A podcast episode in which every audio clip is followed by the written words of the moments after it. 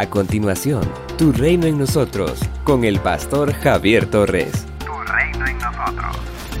Pero el Señor estaba con José y le fue muy bien mientras vivía en la casa de su amo egipcio. Su amo se dio cuenta de que el Señor estaba con José y que por eso a José le iba bien en todo. Génesis capítulo 39 versículos 2 y 3. El capítulo 39 retoma la historia de José, iniciada en el capítulo 37. José era el hijo preferido de Jacob, pues era hijo de su esposa predilecta y además nació en su vejez. Génesis capítulo 37, versículo 3. Esta preferencia hizo que sus hermanos odiaran y trataran con desprecio a José a tal punto que llegó la enemistad y estuvieron dispuestos a matarlo. Dios no permitió que esto sucediera, pero Él tenía otro plan, no solo para José, sino para todo un pueblo. Así que en vez de quitarle la vida, lo vendieron como esclavo. José era un muchacho de aproximadamente 17 años, en el momento que fue llevado como esclavo a Egipto. Podemos suponer que no fue nada fácil para José pasar por esta experiencia tan dolorosa, de hijo preferido por su padre a ser un esclavo en el extranjero. Fue arrancado de su familia, de su tierra y vendido a un funcionario del faraón. De la noche a la mañana, José se encuentra en Egipto, una tierra desconocida con gente de otra cultura, distintas costumbres y diferentes creencias. Muy probablemente José, que se había caracterizado por tener sueños, soñaba con regresar a su casa para estar bajo el amparo de su padre. Sin embargo, vivirá en tierra extraña hasta el fin de su vida. En el capítulo 39, versículos 2 al 3, encontramos un tema que se repetirá en la vida de José. Dios estaba con José y a José le iba bien en todo.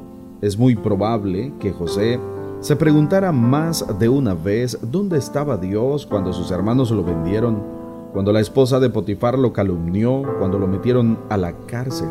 Sin embargo, el escritor sagrado es enfático en afirmar que Dios estaba al lado de José y lo guiaba en todo cuanto emprendía. Dios se quedó junto a José cuando ya no estuvo en presencia de su padre. Fue Dios quien lo guió y en consecuencia quien lo prosperó. Al final de la historia, después de que Jacob murió, los hermanos temían la venganza de José y clamaron su misericordia.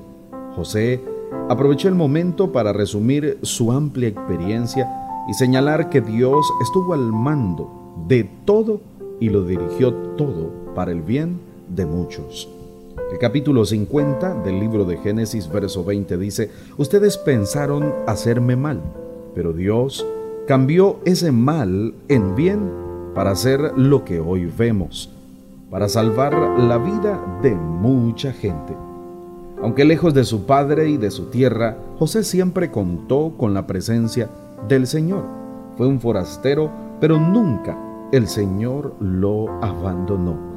Siempre Dios estuvo a su lado, lo orientó, lo prosperó y Dios lo usó para que fuera una bendición para mucha gente. También es importante recordar que José buscó agradar al Señor en todo. Forastero, pero no abandonado. Somos una iglesia llamada a establecer el reino de Jesucristo en Nicaragua. Nuestra misión predicar las buenas nuevas de salvación a toda persona, evangelizando, discipulando y enviando para que sirva en el reino de Jesucristo. IRSA, transformando vidas. El pastor Javier Torres ha compartido la reflexión de hoy. Esperamos que sea de mucha bendición para su vida y su crecimiento espiritual. Si desea que oremos por usted o tiene alguna pregunta, Escríbanos al número 8588-8888 o visítenos en Managua. De la gasolinera 1 La Subasta, dos cuadras al norte, mano izquierda.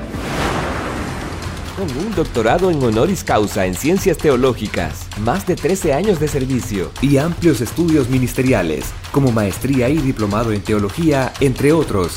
Puedes escuchar y conocer al pastor Javier Torres en el Ministerio IRSAT, en Managua.